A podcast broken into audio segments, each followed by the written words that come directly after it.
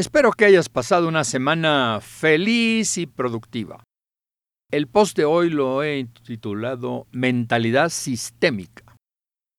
Hemos sido formados escolarmente con el método cartesiano que establece la comprensión del mundo que nos rodea con el orden de causa a efecto. Cuando vemos un suceso, buscamos de inmediato la causa que lo produjo.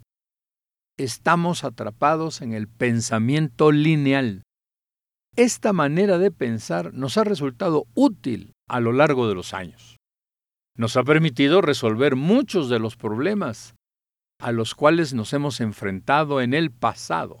Sin embargo, la dinámica actual de los acontecimientos y su creciente complejidad nos plantean retos ante los cuales ya no funciona el pensamiento lineal. Estamos obligados a cambiar para ver el mundo como una red de interconexiones. Es preciso comenzar por ver sistemas por todas partes. Pero, ¿qué es un sistema? Nos apoyamos en la definición de West Churchman. Sistema es un conjunto de partes que interactúan para lograr un conjunto de metas. Un sistema, contra lo que muchos piensan, no está para lograr un objetivo, sino un conjunto de ellos. Juega un papel determinante en el análisis el entender que todo sistema está orientado hacia la satisfacción de muchos participantes y para dejarlos contentos a todos, tiene que lograr varias metas simultáneamente. Un sistema se compone de varias partes, no es una sola. Estas partes tienen su punto clave en la forma como interactúan, la manera como se integran para trabajar en el logro del conjunto de metas que forma parte de su compromiso existencial. Para eso está. Veámoslo con un ejemplo hipotético. Una empresa. El común de los mortales suele atribuir a la empresa un solo propósito, lograr utilidades. Pero eso es insuficiente. Si vemos a la empresa como un sistema, debemos comenzar el análisis por sus partes integrantes. Los inversores, que quieren un retorno de la inversión, y la seguridad de que en el futuro su inversión valdrá más, es decir, habrá capitalización. Los trabajadores, que aspiran a buenos salarios, oportunidades para desarrollarse y trabajar en un ambiente armónico el gobierno que quiere que la empresa contribuya con sus impuestos, los proveedores que desean venderle y cobrarles, los clientes que esperan recibir productos de calidad a precios justos. Y por supuesto la sociedad que espera de la empresa su contribución a las economías externas. Ahora bien, si lo analizamos con mentalidad sistémica, deberemos siempre analizar a una empresa en su conjunto de interrelaciones y nunca de manera aislada. Cuando a una empresa le va bien, es porque ha logrado armonizar adecuadamente las interacciones que le corresponden con sus partes integrantes y con su entorno que le plantea amenazas y oportunidades, siempre cambiantes, sin duda alguna. Ahora veamos un sistema menor. La persona, tú y yo. Todos nosotros somos un sistema. En nuestro interior bullen sistemas que tienen su propia encomienda. El sistema respiratorio, el digestivo, el óseo, el muscular, el sanguíneo, el mental, el espiritual, entre otros.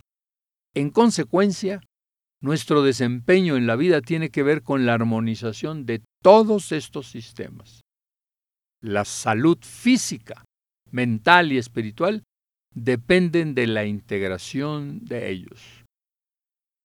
Todo sistema está interconectado con su entorno y tiene ciclos de retroalimentación. Esta retroalimentación es no solo informativa, sino a la vez nutricional del sistema. Un sistema crece o decrece en función de un sistema mayor del cual se alimenta y al cual contribuye. Desarrollar una mentalidad sistémica se convierte en una herramienta de análisis sumamente provechosa. En vez de ver cosas aisladas, las vemos como partes integrantes de un sistema mayor. Se trata de ver más allá de lo que está a la mano.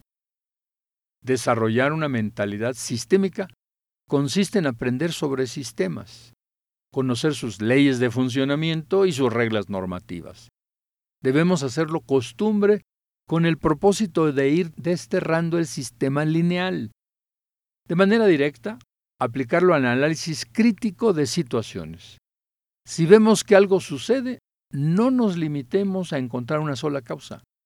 Intentemos verlo con mentalidad sistémica, es decir, algo más allá de una causa directa. Tomemos como ejemplo un accidente de tránsito. Esto involucra al automóvil en sí, al conductor, al sistema de circulación, al otro vehículo, etc. Y nos preguntamos, ¿el auto tenía alguna falla en su funcionamiento? ¿El conductor se distrajo? ¿En el lugar donde se produjo el accidente había señales de tránsito en funcionamiento o estaban apagadas? El pensamiento lineal se reduce a opinar, el conductor estaba tomado.